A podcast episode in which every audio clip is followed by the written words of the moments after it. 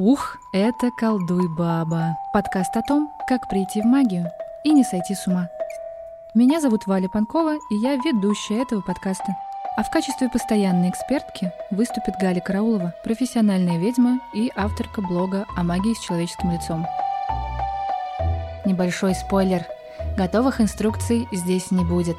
Не потому, что мы такие вредные, а потому что их попросту говоря нет. Поэтому во имя адекватности и здравого смысла Береги кукуху с молоду. Let's Quest! Всем привет! Это подкаст «Колдуй баба».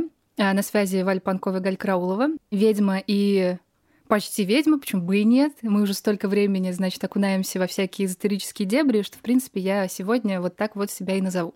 У нас за окном почти весенний день. Конец февраля, э, нелегкий для всех э, нас, вас и вообще для всего мира дни.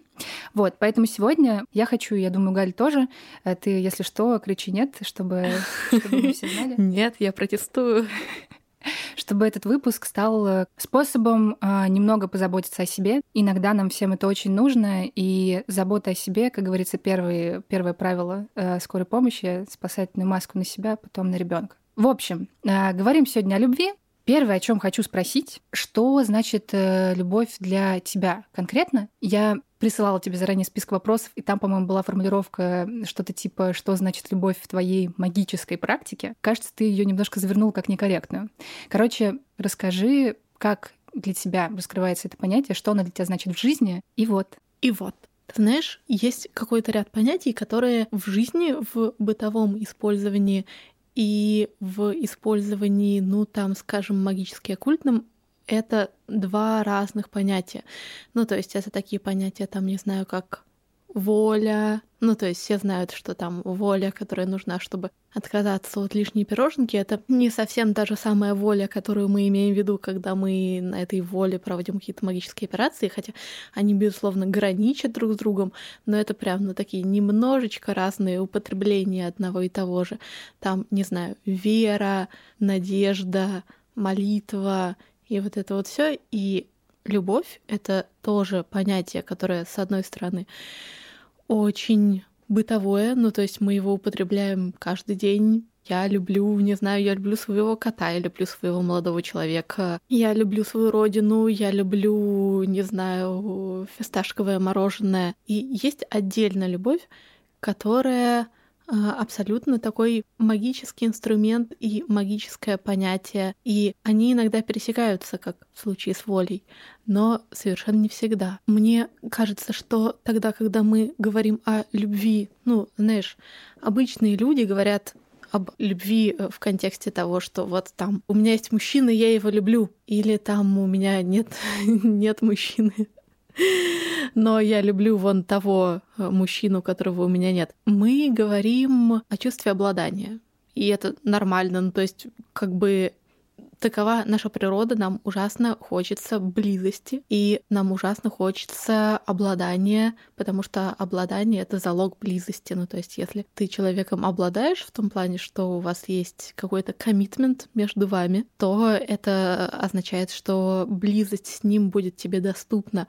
Поэтому я думаю, что часто тогда, когда мы формулируем свое отношение к другому человеку, как я его люблю, на самом деле мы говорим что-то типа «мне хотелось бы этим человеком обладать, потому что от его нахождения рядом со мной зависит мое счастье и э, моя радость в жизни». Это тоже эмоция, но она, конечно же, не про ту любовь, которая у нас имеется в виду под любовью в таком, знаешь, сакрально-оккультном, мистическом смысле. Еще когда Альстер Кроули нам говорил, что значит любовь есть закон, любовь в соответствии с волей, он, конечно же, имел в виду не ту любовь, которая я люблю своего молодого человека и люблю своего кота, а вот это вот любовь сакрального смысла, любовь как э, некий мистический поток. Так, очень загадочно. Мне нужно э, время Мне нужно, у меня да, у меня жестко загружен жесткий диск. Да, давай разберемся. Получается, есть любовь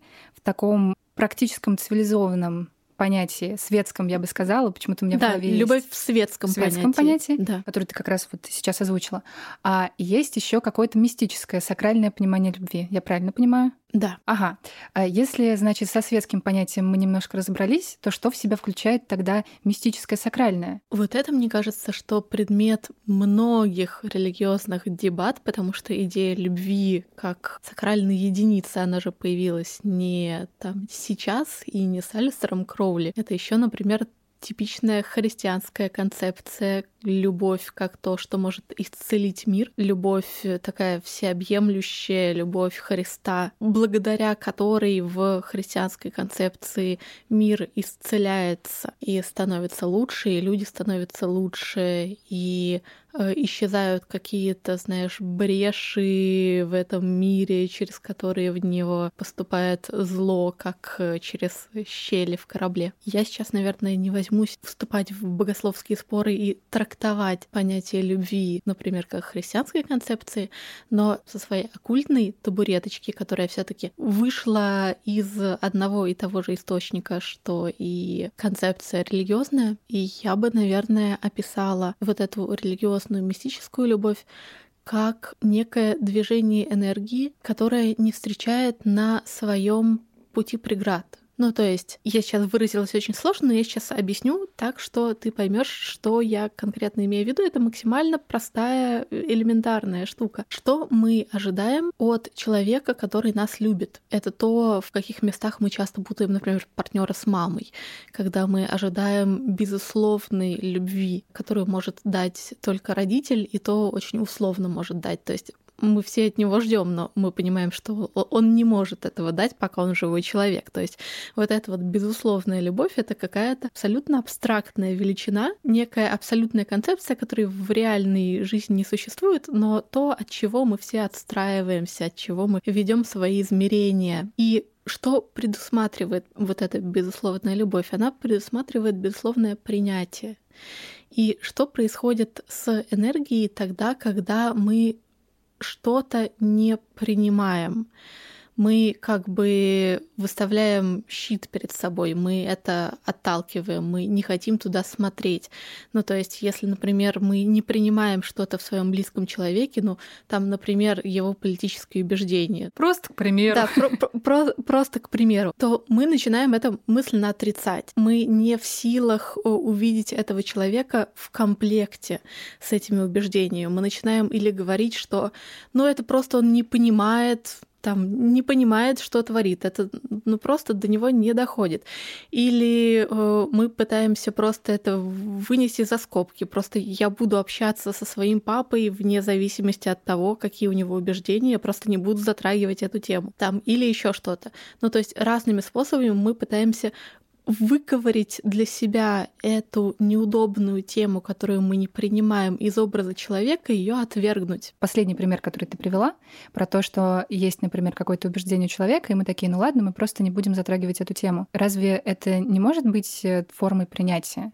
Что ты принимаешь, что у человека такая позиция, понимаешь, что если у вас будет какой-то диалог на эту тему, он ни к чему не приведет хорошему, и такой, ну и ладно, это его убеждение, это мое убеждение, типа я это принимаю. Мне казалось, что это форма принятия. Это может быть формой принятия, зависит же от того, что мы имеем в виду под этим. Но просто в примере, который я приводила, я имела в виду именно ту ситуацию, в которой мы просто не хотим смотреть на что-то, на что нам тяжело, что мы не вывозим на это смотреть. Все зря проебалась, извиняюсь, но спасибо, что прояснила. Мы мы в этом подкасте же только делаем, что приебываемся к дефинициям, и это то, зачем мы тут собрались. Собственно говоря, и что тогда происходит, когда мы пытаемся что-то отсоединить от образа человека и проигнорировать происходит остановка энергии в этом месте. Образ человека для нас как бы расщепляется на несколько образов. Вот как бы тут играем, тут не играем, тут рыбу заворачивали. И получается, что энергия наша, наше внимание течет только к какой-то одной части человека, а к другим частям не течет. И эта энергия там блокируется. И это та самая не безусловная любовь, это та самая, ну как бы вот условная любовь. То есть условная любовь, которая как бы говорит, чувак, ты мне нравишься вот таким, вот таким ты мне не нравишься, вот это в тебе я люблю, вот это в тебе я, пожалуй, не буду видеть, э, чтобы иметь возможность тебя любить. То есть есть какие-то условия. А безусловная любовь, которая, опять же, для живого, дышащего человека некая абстрактная, идеальная величина, к которой мы никогда не попадем, которая для нас недоступна. Безусловно, любовь это именно поток энергии, который не дробится на разные части. То есть это возможность посмотреть с любовью на человека так, чтобы объять его всего, и энергия, которая направлена таким образом на человека, или, не знаю, на явление, на какую-то концепцию, она не дробится и она нигде не блокируется. За счет этого этот поток энергии настолько цельный и настолько плотный и настолько сильный, что он становится в буквальном смысле слова магическим инструментом, который меняет реальность. И, собственно говоря, я не, не хочу говорить за Иисуса нашего Христа, но что-то мне подсказывает, что когда мы говорим в христианской концепции, что любовь Христа исцеляет мир, готовы поспорить, что это происходит на магическом уровне именно так, в такой механике. У меня даже посветлело на душе вот от этой речи. Я как-то, знаешь, так пропустила через себя этот поток. Да, признаюсь, это было весьма целебно, целительно в моменте. И натолкнуло меня на один из спешалов стендап-комика Дэниела Слоса. Есть э, такой восхитительный юноша, за которым я наблюдаю, наверное, лет 10. И у него несколько спешалов на Netflix. Один из них называется «Пазл». Придется дать несколько спойлеров, поэтому будьте к этому готовы. Но вообще я всем советую посмотреть его спешлы. Они очень круто драматургически выстроены. Сейчас мы одну из этих драматургических линий сломаем. У него еще два останется спешла, так что, если что, вы найдете еще, возможно, для себя много интересного. Короче, пазл. Он э, в одном из эпизодов рассказывает про своего отца, у которого он в 7 лет спросил, по-моему, значит, э, что такое счастье? Ну, что-то такое. И его батя выдал ему целый спич семилетнему ребенку примерно следующего содержания, что типа, сын, э, дело в том, что жизнь как бы это пазл. Пазл, но у тебя нет коробки от этого пазла, то есть ты не знаешь, что должно быть на этой картинке. И вот, значит, ты начинаешь строить этот пазл с четырех углов. В одном углу будет работа, в другом там семья, хобби, что-то еще он назвал. И в середине центральный кусочек — это твоя вторая половинка, которая как бы является центром Вселенной, которая тебя достраивает, это твое счастье. И Дэниел э, ну, весьма охуел, забрал себе, значит, в голову эту прекрасную установку и очень долго с ней шагал по жизни. Э, что произошло дальше? Пройдя там через сколько-то стадий, он осознал, что каждый, получается, строит эту свою прекрасный, этот прекрасный пазл и пытается, найдя нового человека, какого-то впихнуть его просто как бревно центр этой картинки. И там, может быть, два года, может, пять лет вы живете прекрасно, все хорошо, но потом наступает что-то, вот как раз э, вот эта вот невозможность э, принятия всего человека, собственно, которую все и ломается, потому что у каждого же есть свой пазл, у каждого уже там все куча всего понастроена, и, естественно, он не выстроен таким образом, чтобы туда вот идеально встала, да, твоя вот эта вот э, фигура. И Дэниел считал, сколько пар он разбил, там гораздо же больше еще всего было сказано. То, что я помню на момент, типа, знаешь, что было лет, может быть, пять назад, что 17 тысяч пар разошлось, потому что... А, Они ему об этом написали? Да, да, да, он вел еще подсчет в Твиттере. То есть, ну, короче, там я помню, что на меня просто какое-то безумное феноменальное впечатление произвел э, этот спешл, когда я его увидела. Не то, чтобы там было сказано что-то, знаешь, сверх, но просто он так классно сделан драматургически, что ты такой, бля, ебать, собственно. И да, один из примеров, конечно, он такой, он банальный, но тем не менее про все принятия, что если там, по-моему, это было про жопу сказано, что если ваша женщина не готова там терпеть ваши волосы в жопе, то, ну, чувак, ну, типа, она просто тебя не любит. это, это так бывает. Она не может тебя принять с этими волосами. Ну, короче, да, что невозможно в человеке кусочничать. Ты действительно можешь либо принять его всего, что во мне тоже воспринимало, знаешь, какое-то, ну, сильное противоречие что принять человека всего, но это же, ну как это невозможно. Но с другой стороны, вот эта концепция того, что есть какая-то якобы половина, которая тебя достроит, да, и ты сразу станешь целостным. У его отцу ему просто повезло, потому что его концепция счастья действительно совпала с мамой Слоса, и они наложились друг на друга. То есть такое тоже бывает, я уверена. Но это настолько микроскопические как бы случаи вот этого, знаешь, стопроцентного какого-то попадания, не утекающего в созависимость, причем, где люди такие, как, как два краба, вцепились друг друга и идут, блядь, и все нахуй. Но это для меня тоже немножко не про любовь, оно скорее про удачное попадание в травму друг друга. Угу. То есть настолько прям, ну это тоже удача, так тоже надо уметь. Короче, всем советую, это правда, это смешно, это свежо и, возможно, как-то тоже вам поможет осознать себя. Значит, он там еще два вопроса каких-то задавал, но я не помню уже, что это были вопросы. Какая классная история. Действительно очень поучительно с точки зрения отношений слияния, которые как раз, э, мне кажется, что в современной культуре, ну, окей, совсем современной уже, слава богу, не так, но в культуре, на которой, например, мы с тобой выросли, под любовью понималось, как правило, именно слияние. Настоящая любовь — это вот когда, значит, рубашку на груди, это когда жизнь готов отдать, это значит э, Ди Каприо с Кейт Уинслет на «Титанике», там, не знаю, Скарлетт О'Хара с этим самым Батлером и так далее и тому подобное. Да, и все это, конечно, очень-очень про э, то, чтобы слиться и как раз поставить в зависимость э, все свое счастье от э, человека. И при этом про отсутствие выбора. Ты вот как бы встретил, как импритинг, да, как это называется, вот это у животных? Уток. Ут. Да, импринтинг. Импринтинг. Просто я первый раз об этом прочитала в «Сумерках». Я еще не знала, как само вот это явление просто в биологии обозначается, но там была такая херня, что если вампир увидел, значит, вот эту свою зазнобу, и у них случился импринтинг, да, какое-то сложное слово, столько... Да, столько согласных. То все. И мне кажется, что очень классно в этом смысле Шрек работает потому что в Шреке Фиона, э, ну, она делает выбор, во-первых, быть несовершенной, и для этого остаться с кем-то несовершенным, но кого она может объять вот этим своим mm-hmm. взглядом, или остаться совершенной, но с каким-то долбоебом, ну и как бы кусочничать по возможности, да, где-то что-то выигрывать. Очень за это Шрек люблю.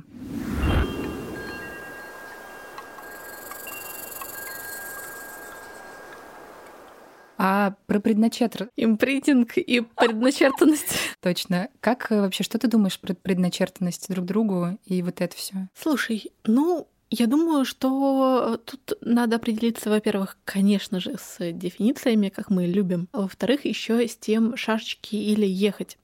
А, ну, в том плане, что я догадываюсь, что ты под э, предначертанностью имеешь в виду а вот эти все штуки там про кармические отношения, про то, что значит вот мы встретились в этой жизни, чтобы решать общую задачу и так далее и тому подобное, что вот значит эту задачу мы можем решить только друг об друга, и поэтому мы предначертаны друг другу и прочее, прочее поправь меня, если... Про это я даже не думала. Ну, то есть я не знала, Ух что ты. если общая кармическая задача, то вы обязательно вместе решаете какой-то квест. Я вообще не думала никогда про совместные квесты. В моей голове есть только одиночные квесты. Нет, ну любые отношения — это совместный квест, независимо от того, насколько они там кармические, не кармические. Ага, то есть все таки есть кармические отношения, они могут быть. Но soulmate, про любовь, как будто бы такой стереотип, что нам каждому в жизни кто-то предназначен, что мы обязательно, значит, встречаем эту свою вот как бы любовь как мистер Биг э, у Кэрри из «Секса в большом городе», которая, в общем, встретила этого мужика, и мы шесть сезонов наблюдали за этой обсессией. Вот.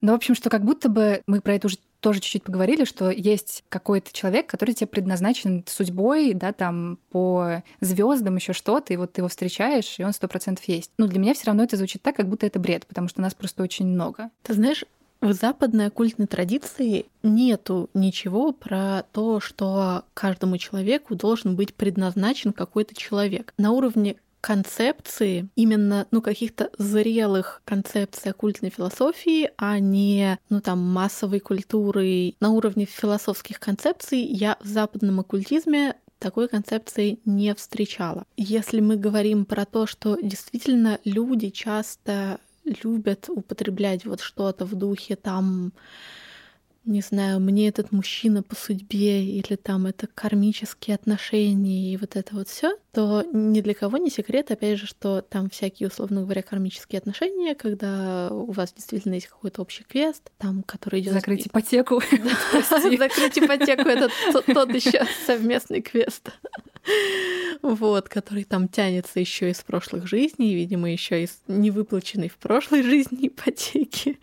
Знаешь ли, не удивлюсь, если через лет пять цены на недвижимость станут такими, что закрывать ее придется в течение нескольких жизней, а не одной, потому что в одну уже не влезет Когда мы говорим про такие отношения, то мы говорим, как правило, про отношения очень проблемные, болезненные. Квест не бывает легким, или это квест, или это, ну знаешь, как в той поговорке. Я думала, что счастье а оказалось опять опыт те самые кармические отношения, отношения по судьбе, что называется, они всегда из того разряда, что вот я думала, что это счастье, оказался опять опыт.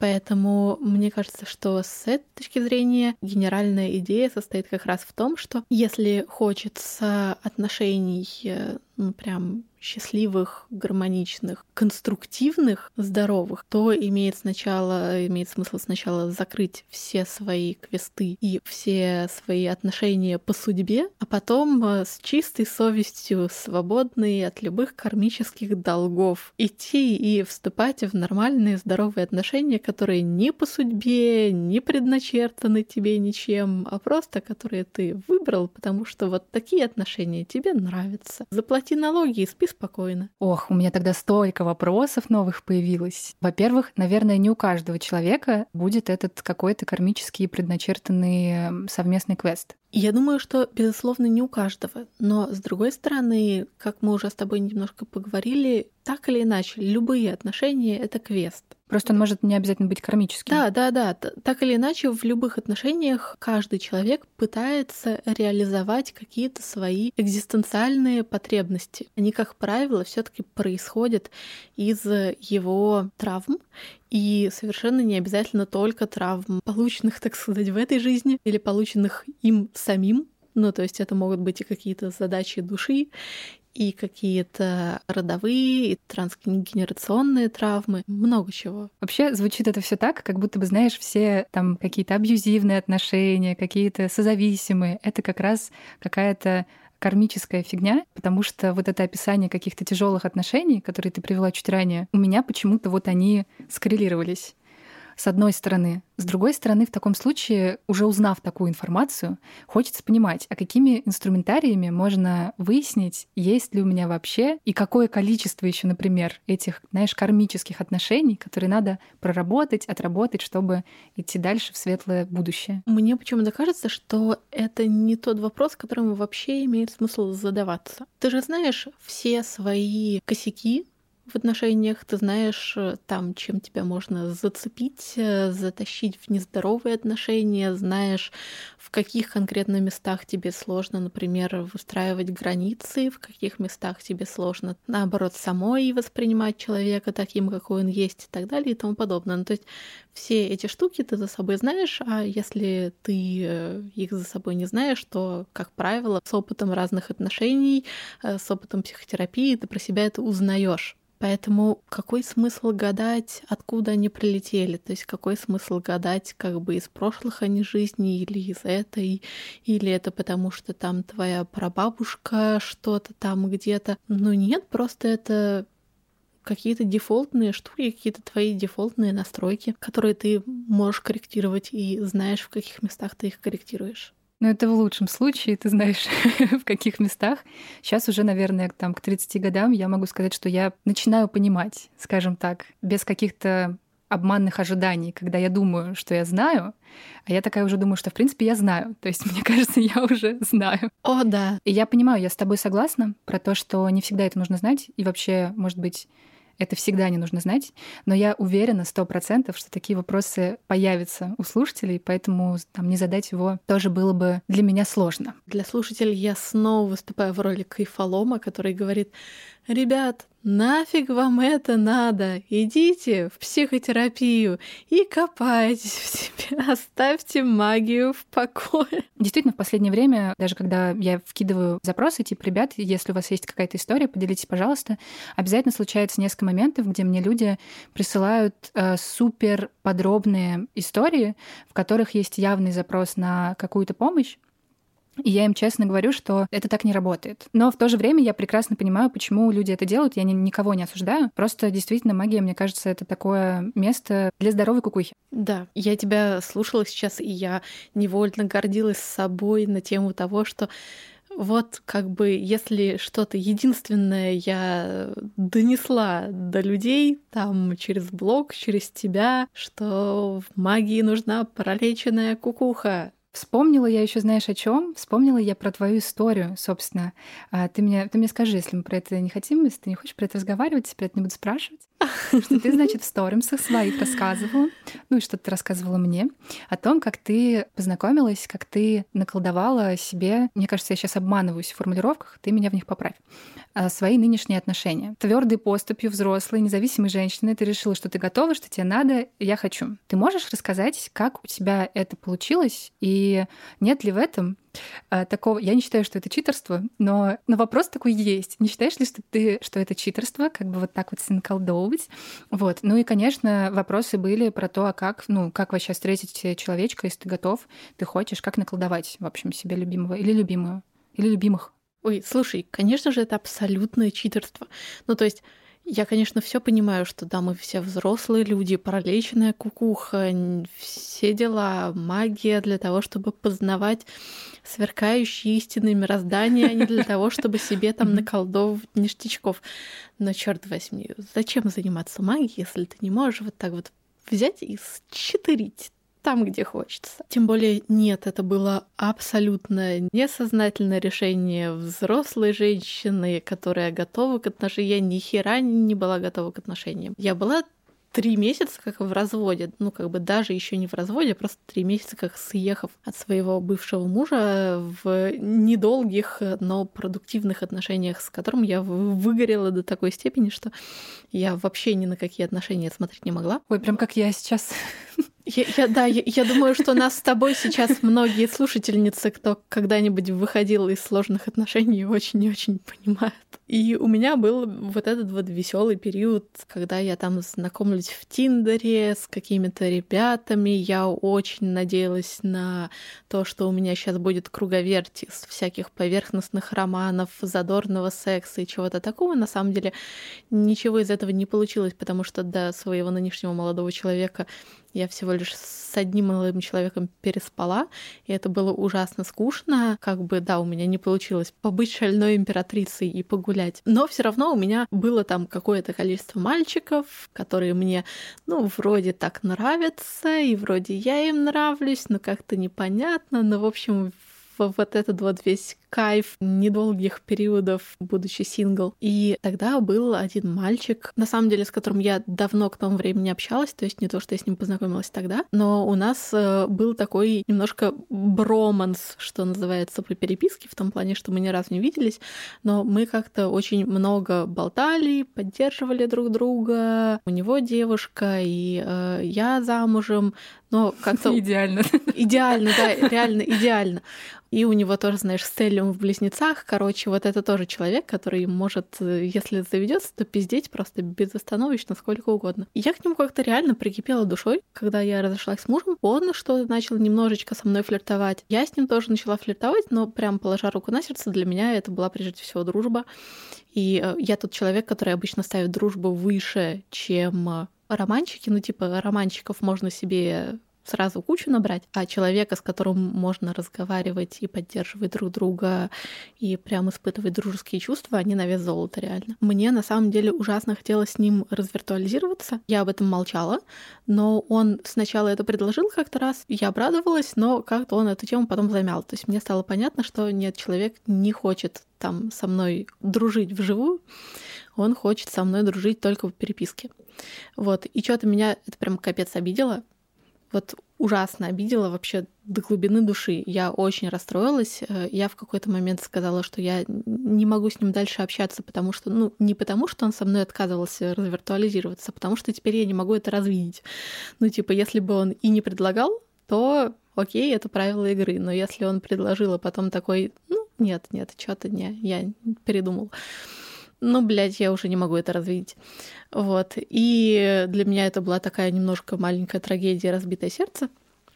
И сижу я как-то, значит, э, у себя на кухне вечером, конец марта, вот это вот весенняя капель, вот это вот все. Я, значит, переживаю вот этот вот разрыв отношений, которые для меня действительно оказались ценными за тот, не знаю, год или полтора, что мы общались к этому времени. И у меня заодно самооценка пикирует куда-то вниз. Чувак э, даже не хочет со мной увидеться вживую. Кто я после этого? И я такая ужасно разозлилась, выхожу на балкон, и мысленно топаю ножкой, мол, дорогое мироздание, давай-ка мне вот прям вот сейчас, вот, сука, сию секунду, сей момент, какие-нибудь просто головокружительные, охуительные отношения, чтобы я об этом всем забыла, иначе, ну вот просто я, блядь, складываю свои полномочия и перестаю вообще служить на благо этому самому мирозданию. То есть это был еще немножко шантаж. Вот. И это был конец марта. И где-то через неделю, по-моему, 3 числа апреля, мы сметчились в Тиндере с моим нынешним молодым человеком. Причем я не помню, чтобы я его лайкала. Я обычно в Тиндере лайкаю, ну, типа, двоих человек, не знаю, из двухста, которых я просвайпала. То есть я помню в лицо всех, кого я лайкнула. Его я точно не лайкала.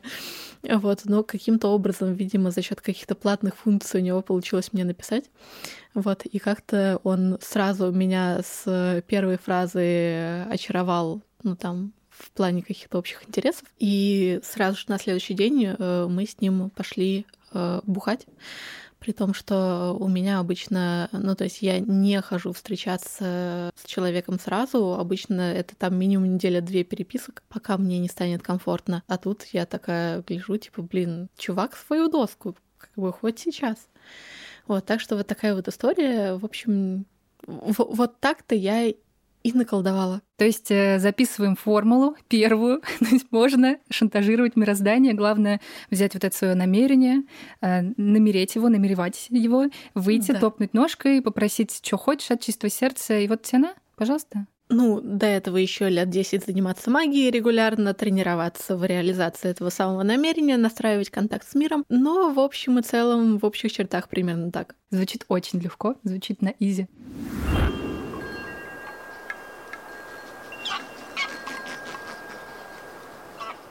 Ну чего, тогда привороты прям сами просятся. Напрашиваются. Напрашиваются да. буквально. Привороты. Они у меня вообще ассоциируются с чем-то таким... Короче, ассоциируются с вирусом. Я вспомнила даже немножко, правда, в обратную сторону, что есть такой синдром клерамбо, есть кандинского клерамбо, а есть вот просто клерамбо. Короче, ротомания по-русски. А, это история, когда человек влюбляется в персону, которую он даже не знает. Чаще всего это типа персона выше социальным классом. Вот. Ну, типа в звезд. В звезд. Или, например, есть случай с Георгом Пятым. Девушка влюбилась в Георга Пятого, они не были знакомы. Она была свято уверена в том, что он любит ее. То есть там ключевой момент, человек уверен, что его любят. То есть это, знаешь, как, как бы приворот наоборот. Ух ты. Безумно уверен, что его любят, при этом они не знакомы, и любую фигню, которая происходит, он воспринимает в магическом ключе как подтверждение того, что чувства объекта взаимные, что, их, mm-hmm. что его тоже mm-hmm. безумно любят. И вот с Георгом Пятым там была такая тема, что по шторкам в карете типа раздвинут, сдвинут, она понимала, типа, с какой, с, с какой силой, знаешь, с, как, с каким намерением, насколько он влюблен. Эта тема еще для шизофреников часто распространена, mm-hmm. и для биполярников. Признаюсь честно, у меня был такой эпизод э, во время маниакальной фазы биполярного расстройства, безумно травматичный, честно говоря вспоминаю его с ужасом. Мы были знакомы, но мы, знаешь, у нас была такая история, что я вот прям помню этот момент. Он пожал мне руку при знакомстве, и все. И у меня как бы просто... Я перестала существовать. И это было безумие какое-то, которое там длилось несколько месяцев и закончилось медикаментозной терапией. Но я была уверена, что он безумно в меня влюблен, что он просто... что Ну вот как раз вот эта вся классическая херня, которая при таком типе расстройства характерно. Вот. При таком синдроме, наверное, в данном случае никому не советую. А, скажем так, э, наслаждение... По возможности избегайте. Да, по возможности избегайте. Ну, у меня к тому были предпосылки, я уже позже поняла. Но не суть. Короче, да, вот такая вот херня. И пока я изучала, значит, всю эту историю с э, приворотами, а приворотов, опять же, я гуглила, хотела сделать булшит бинго, но он немножко бесполезный в данном формате. Короче, они существуют, их море разных, там, блядь, на крышку от унитаза можно загадывать, как-то колдовать что-то как-то, и вот оно, значит, если ты что-то там вселенной, то вселенная что-то там тебе, как говорит прекрасный комик Николай Андреев, тысячу лет назад он это говорил, но неважно. А, в общем, да, привороты. Давай, короче, это, дефиниция. Что такое приворот? Феноменально, сама от себя не ожидала. Раз у нас такой вот откровенный получился вечер.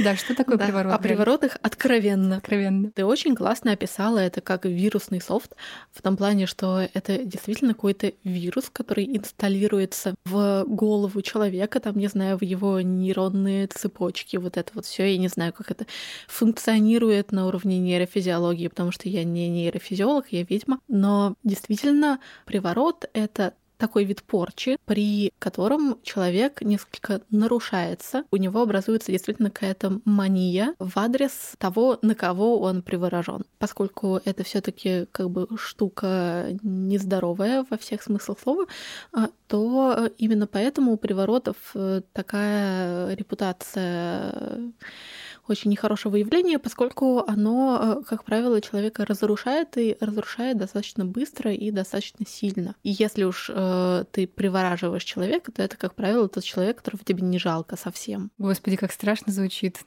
Но мне в целом сложно представить себе человека, который, знаешь, ну прям на адеквате захочет кого-то привораживать. Не потому что я в белом пальто, а потому что, ну, это абсолютно бессмысленная фигня, ты все равно получаешь не то, чего ты хочешь, но ты, ты не можешь этого получить в любом случае. Да, ты знаешь, я в этом плане абсолютно с тобой солидарна в плане того, что я не понимаю, зачем люди привораживают, чтобы получить результат, но я прекрасно понимаю идею наложить какой-нибудь приворот именно как порчу.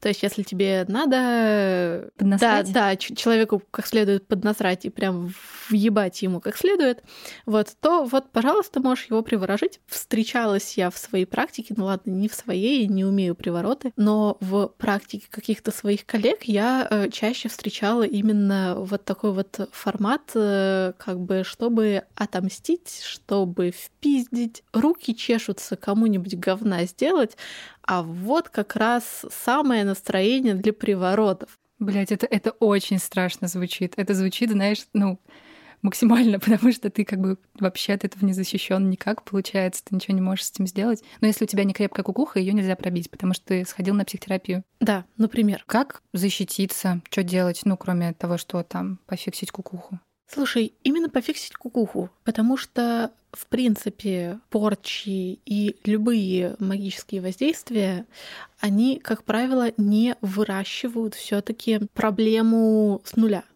Ну, то есть проблему с нуля вырастить э, очень сложно. Для этого надо очень долго и мучительно. То есть, условно говоря, сделать абсолютно здорового человека нездоровым ну, прям unreal, ребят. Поэтому, если тебе нужно отправить в сторону человека какое-то воздействие, которое его там с гарантией за там, несколько месяцев э, раскачает до критического состояния, то ты, конечно же, будешь искать изначальные бреши, то, на что его можно зацепить, и то, где его можно подтолкнуть. Ну, то есть, как правило, у большинства из нас есть какие-то острые штуки, есть какие-то травмы, есть что-то, куда можно человека пнуть побольнее, и человек слетит с катушек. Как правило, хорошие малефики, ну то есть хорошие люди, которые хорошо умеют в порче, проклятия, привороты и э, прочие способы въебать человеку не кирпичом в морду, а метафизически, как правило, все эти ребята используют в первую очередь, ну, что называется, социальную инженерию, то есть понимают, где человека проще всего подтолкнуть для того, чтобы получить нужный эффект. Слушай, вот у меня по этому поводу тогда такой вопрос, сейчас я попытаюсь на ходу сформулировать. Получается, мы не можем заделать все свои травмы, это невозможно. Но я правильно понимаю, что мы можем научиться работать с ними, интегрировать их в свою личность, да, чтобы даже если человек захочет в эту травму залезть, ты мог понять, как, ну, не знаю, отразить эту атаку, как это в Наруто, как это работает. То есть у меня какое-то такое представление, оно суммарно из всего сложилось, из того, что я изучала, из того, что ты рассказываешь, что какое-то постороннее воздействие можно отличить как что-то не характерное для тебя, что-то резко вошедшее в твое, не знаю, информационное поле. Ну, короче, когда ты ощущаешь, что да, эта штука, ну, типа, ты ее узнаешь, но она не твоя. Ну да, да, примерно так. Который может на резком изменении там, твоего поведения отражаться, выражаться резким изменением твоего. Ну, короче, вот какие-то такие вещи. И я правильно понимаю, что мы не можем да, пролечить все эти травмы, потому что это нереально, но при этом мы можем научиться с этими травмами так работать, чтобы их невозможно было подцепить. Да. У нас просто состоялся не то чтобы спор, но такой разговор на тему как раз того, что вот эта история вся про нормализацию травмы, что, ну, она невозможна именно потому, что нереально излечить личность от травмы полностью. Да, ну это действительно нереально, и, в общем-то, цель психотерапии, она не состоит в том, чтобы человека излечить от травмы. Ты просто физически это не сделаешь. Там, где у тебя рана, чтобы у тебя там была потом абсолютно целая кожа без малейшего шрамика. Ну, можно аккуратненько аккуратненько зашить. Да, и иногда можно, но опять же, это все равно не будет местом, которое неотличимо от здорового. Я согласна. Мне и самой проще относиться к этому как к всему там говну, которое происходило. Понятно, я это могу сделать сильно после, но я скорее рада, что это произошло, потому что я понимаю, что самые травматичные события, ну, они отчасти сделали меня тем, кем я сейчас являюсь, но еще я воспринимаю это как уникальную драматургию. То есть, например, обстоятельства, скажем так, отношений внутри моей семьи, они немножко сериальные. И я понимаю, что это сильная драматургия, что сама себе я бы такую драматургию не выписала ни за что. Не знаю уж, какие там кармические приколдесы случились, но я бы не стала этого делать. А тут раз, и я через это прохожу, я могу через это пройти. Другой вопрос, как я, как я это делаю, но тем не менее. И это уникальный опыт. Он э, сильно помогает, э, не знаю, например, тебя встретить, например, заниматься тем, чем я сейчас занимаюсь, в том числе внутри магии, в которой я все еще сама не понимаю, чем я занимаюсь, ну чем-то. Я тебя не перебила ни в чем, ты ничего не хотела сказать? Я разве что хотела сказать, что не хотела ли ты стать нарративным психотерапевтом. Слушай, я думала про это, но как будто проще уже пойти и там стать тарологом наконец-таки. Тем более, что это какая-то тоже разновидность, мне кажется, нарративной психотерапии в своем роде. Согласна.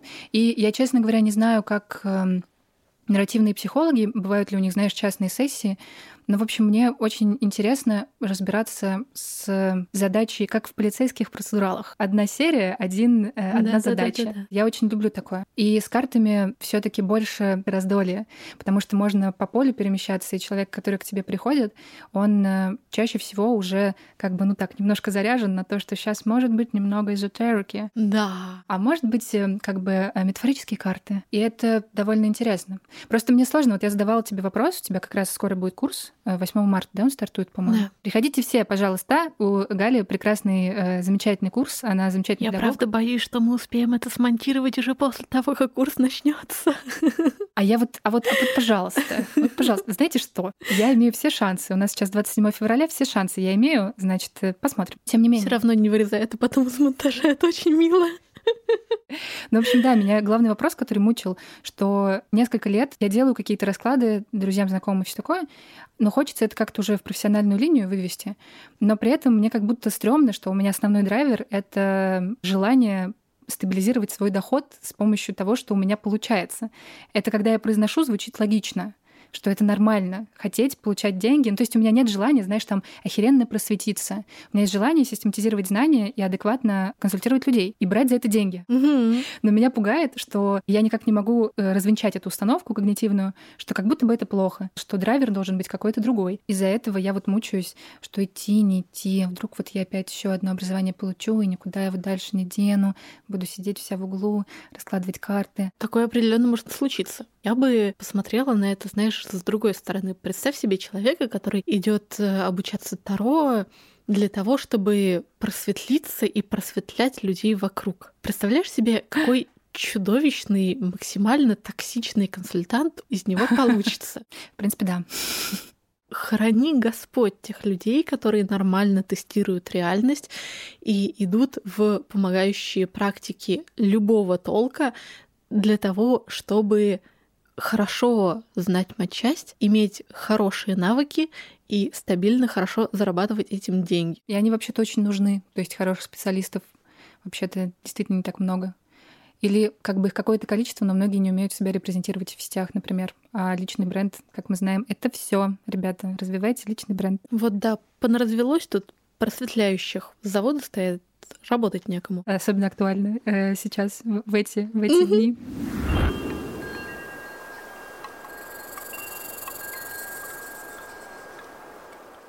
Сейчас наша и ваша, надеемся, любимая рубрика «Разве по фактам», где мы слушаем кейсы наших слушателей и слушательниц и, значит, э, обсуждаем их. Итак, первый кейс. Привет, я хотела бы рассказать свою историю про приворот. Суть была в том, что мне было интересно, И после секса с парнем я а, как бы в область его сердечной чакры запустила кусочек зернышко своей энергетики. Я думала, что вот прикольно, вот посмотрим, как это будет развиваться. Я что-то помнила, что это может быть связано с приворотами, наверное, но, честно, я до конца тогда не осознавала. Отношения впоследствии развивались так, что меня все больше к нему тянуло. Через некоторое время сказала, что я его люблю. А он от меня начал отдаляться, и через где-то неделю он сказал, что а прости, дело не в тебе, я просто сам по себе такой, я никому не привязываюсь, я ничего не хочу, никаких давай все-таки отношений не будет. А после этого разговора, который был ну прям супер болезненным, я все-таки, мы все-таки занялись сексом снова, и я в этот момент вытащила из него то самое зернышко, при этом, как я почувствовала, оно как бы немного проросло и дало пару зеленых листочков. А, и, в общем-то, мы на этом моменте расстались, где я немножечко слезиво сказала, что не обещаю, что не буду писать. Он мне сказал, что не обещаю, что буду отвечать себе. Я поняла, что это дохлый номер, и пошла страдать себе. Острадав несколько дней, похоже, энергетика затянулась. И он написал мне снова, и он снова начал э, со мной коммуницировать а примерно так, как будто вот этого всего расставания и всего этого я не хочу, никаких отношений не было.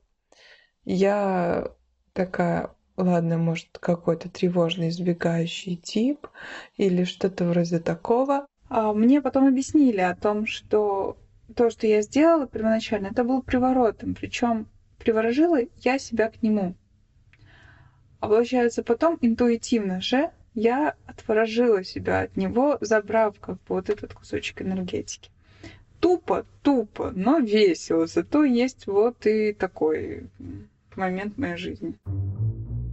Ну что, Галя, что думаешь? Есть ли что-то, что мы можем ответить? Ну, во-первых, это не приворот. Начнем с того, что мне тут кажется интересным отметить две штуки, такие прям классические, классические ошибки, которые допускают, ну там, юные зеленые мажата э, в своих попытках взять, значит, сейчас э, сделать э, гениальную порчу. Ну, то есть, как бы все те же самые ошибки, они на порчу тоже распространяются, поскольку помним, что приворот — это разновидность порчи. Ошибка первая. К себе она его никак не притягивала. То, что она сделала, это она зацепилась собой за него.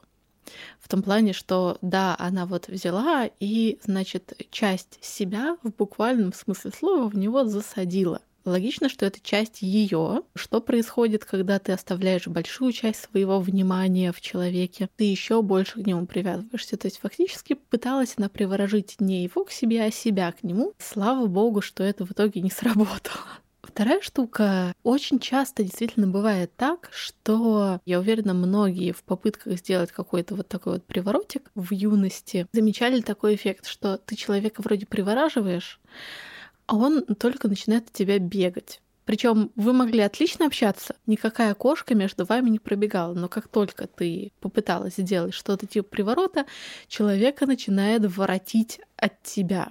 Вот прям с души воротить внезапно, беспричинно, ну, с внешней стороны беспричинно. Происходит это по той простой причине, что э, вот как раз помнишь, мы с тобой обсуждали, что для того, чтобы э, перформить классные, годные рабочие порчи, надо, я сейчас скажу, возможно, ужасную, очень циничную вещь.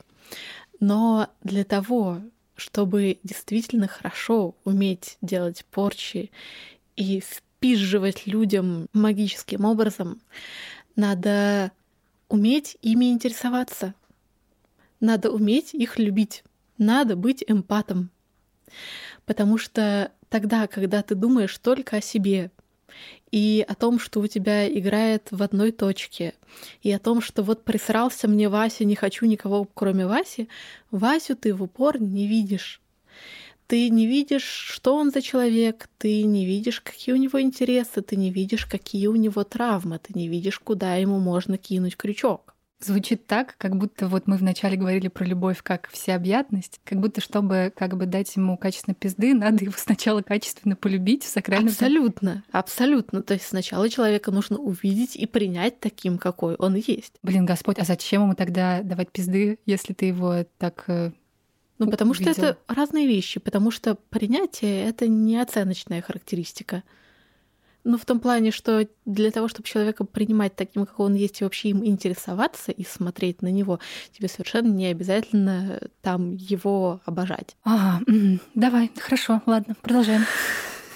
Рубрика «Кружок юного малефика». Поэтому вот и происходит, что некое юное влюбленное существо, совершенно в упор не видя своего Васю, не считая его вообще за человека, вместо того, чтобы закинуть какой-то крючочек туда, где у него реально болит, а потому что для этого надо его увидеть и увидеть, где у него болит, и увидеть, какие у него есть травмы, какие у него есть акцентуации характера и прочее, прочее. Вместо этого она берет и просто ебашит куда попало, причем еще и недостаточно сильно, чтобы человека вырубить. В итоге получается, что человек чувствует какое-то беспардонное вторжение в свои границы, как бы его не оглушает настолько, что его просто вырубает, и он начинает вести себя так, как тебе надо. Но ему это неприятно, ну, знаешь, вот на том уровне, что как бы тебе в трамвае кто-то на ногу наступил, еще и обхамил. Конечно, ты этого идиота будешь такой Блять, да нахуй пошел от меня. Именно это то, что происходит тогда, когда большинство людей старается перформить какой-то приворот с целью получить себе какое-то существо, которым они хотят обладать. Обычно выходит просто грубое нарушение границ. Человек это нарушение границ отлавливает, как правило, просто подсознательно. То есть, конечно же, он не рефлексирует, что вот это вот значит Маша, с которой они нормально общались. Как-то, значит, так нарушила его границы, что она ему стала противна. Нет, он просто чувствует от Маши какое-то отторжение. Вот как бы от Маши лучше держаться подальше, чувствует он. Он совершенно никак не рефлексирует, просто инстинктивно начинает держаться от Маши подальше. И получается вот этот вот э, хитрый заворот, когда вроде бы ты привораживала человека, а человек, наоборот, от тебя начинает бегать. Вот. А все почему? Потому что людей надо любить. Прекрасный итог. Можно, да, все вырезать, оставить только это. В принципе, легально. Ага, ну хорошо. Ну, у нас есть еще второй кейс, а, собственно, тоже слушательницы, не менее прекрасный. Мы по первому уже все сказали? Да, я думаю, что все. Давайте послушаем второй кейс прямо сейчас. Есть у меня одна история, после которой я поняла, что привороты это явно не мое. История про коллегу, мы с ним познакомились, когда мне было лет 19. Он профи-музыкант, полубок, я молодая зеленая, влюбилась в него не в моготу, юношеский максимализм, хотела его себе прям жуть. А он глубоко женат, все дела. Однажды, как стало мне совсем не втерпёшь, я, не зная ничего о магии здорового человека, интуитивно сделала какую-то фигню. Зажгла свечку, мысленно связала нас типа такими красными ниточками, эмоционально покидала в него каких-то я не знаю, что сгустков, и решила, что вот теперь он прям обязательно меня захочет. Жизнь нас как-то развела, за полгода-год он мне вообще разонравился, мы остались шапочными знакомыми. И тут случайно я узнаю, что что-то у него жизнь по пизде идет. Жена заболевает, он получает нервный срыв, разводится, уезжает там без денег в другой город. Короче, пропадает с радаров, и все плохо. А потом еще через год практически случайно встречаемся, и я его не узнаю такой странный, измотанный, грустный, уставший человек, тень себя. Мы с ним долго говорили, и тут ни с того ни с сего. Это горешка мне в сердцах выдает, что значит я его soulmate, что давно нужно было со мной поговорить, и, короче, нужна я ему, нравлюсь, и всегда нравилась, и вообще. И целует меня. И я в полном афиге. Я на минутку уже этого товарища едва-едва помню. Короче, закончилось у нас все, естественно, быстро, скомканно некрасиво. И я, конечно, понимаю, что это вроде как не я ему жизнь исковеркала, но осадочек остался.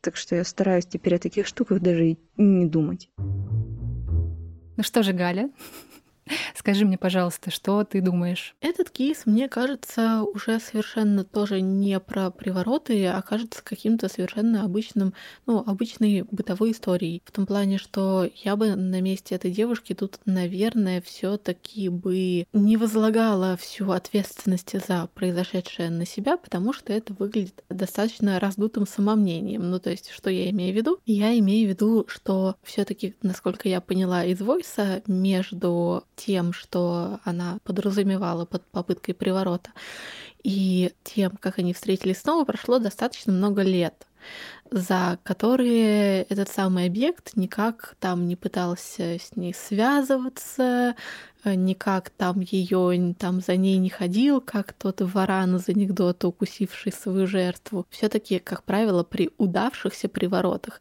такое не происходит как бы есть два стула, приворот не удался, и тогда человек в лучшем случае ничего не заметил, в худшем случае начал от тебя бегать, и все с человеком нормально, у тебя не получилось никак его там пробить, задоминировать. Либо приворот сработал, у тебя получилось его пробить, задоминировать, человек реально начинает загибаться, но все таки поскольку у тебя получилось его задоминировать, человек начинает все таки по тебе сохнуть. Ну, то есть у нас все таки приворот. Это, ну, как бы имеется в виду, что он, если он сработал, то э, человек в тебя влюбляется, а не просто, опять же, ты просто взяла и впиздила человеку, вот чтобы ему не ладно было, суки такой. Соответственно, если приворот, очевидно, не сработал, и человек не проявлял никаких знаков внимания, не производил никакого впечатления, что он влюблен. Ну, как бы очевидно, видимо, все-таки э, тот факт, что он э, стал с возрастом похуже, чем был в своей прекрасной юности, э, это не вопрос приворота, а просто вопрос того, что ну вот как-то в жизни жизнь его потрепала, как происходит с многими нами к зрелым годам. Да, в этот раз рубрика, конечно, полностью соответствует своему названию. Можно ли снять приворот самостоятельно? Я бы сказала, что тут э, тоже такая вещь, как э, со всякими проблемами, не обязательно магического характера. Самостоятельно снять можно все что угодно в теории. На практике, как правило, ну, понятно, для того, чтобы самостоятельно что-то снимать, нужно обладать, во-первых, достаточно большой степенью прошаренности. Я говорю сейчас не обязательно в магическом смысле, а ну вот, знаешь, проработанности, цельности, э, контакта с собой, хорошего понимания, что происходит. А во-вторых, хорошим большим объемом ресурса. Но если мы представим себе человека, у которого очень хороший объем прошаренности, цельности, контакта с собой и очень э, хороший объем ресурса, то на него приворот э, и не сядет особо. Ну, то есть, возможно, да, где-то как-то сядет, как седло на корову. И э, уж избавиться от него будет не проблемой. Вот. А если мы представим человека, на которого этот самый приворот сел так, что действительно бежать, орать, снимать и вот это вот все, то, ну, как бы этот человек априори обладает, во-первых, низким уровнем цельности, то есть где-то он в каких-то местах серьезно нарушенный, а во-вторых, очень низким уровнем ресурса, потому что, соответственно, это хрень, которая этот ресурс очень сильно отжирает. Поэтому да, в теории человек может снять приворот, но человек сам себя. Но человек, на которого этот приворот может сесть, хорошо, априори приворот снимать не сможет. Класс. Ну чё, ну все. Ну, ну все теперь. Мне кажется, было. Мне кажется, можно, можно закругляться. Галя, спасибо тебе за эту беседу. Она была очень душеспасительной. Да, я и прям... тебе спасибо за то, что вытащила. Я безумно соскучилась. Надо, конечно, что называется, встречаться чаще. Каждый раз мы надеемся, что вот так и будет, но пока что-то не получается. Но мы очень стараемся. Мы очень... Ну, мы стараемся же, да? Мы стараемся. Мы офигенно стараемся. Сейчас немного организационной информации. Э, дорогие слушатели, нам можно прислать денег. Это очень поможет подкасту выходить чаще. Ссылки на донаты мы повесим в описании. По классике, всех, кто вложился рублем, мы обязательно упоминаем в подкасте. Сегодня это блистательные Петр Лени Шмидт, Анастасия Люлина, Антон Дворцевой, Мария, Анна, Анастасия, Полина Николаевна, Анастасия Гончарова и Наталья Жингель. Вы лучшие, благодаря вам в прошлом месяце я купила себе антидепрессанты. С вами был подкаст «Колдуй баба». Над проектом работают ведущие Валя Панкова и Галь Караулова, иллюстраторка Нина Шибалкина, звукорежиссер и композитор Влад Степанов, и также Александра Гладкая, которая первый видит все мои тексты и вычитывает их, редактирует их. Спасибо тебе большое, Саша. Без тебя я, я бы точно не справилась. Подписывайтесь на наш канал. Ссылки мы также оставим в описании. А еще любите друг друга, пожалуйста. Вот. До новых встреч.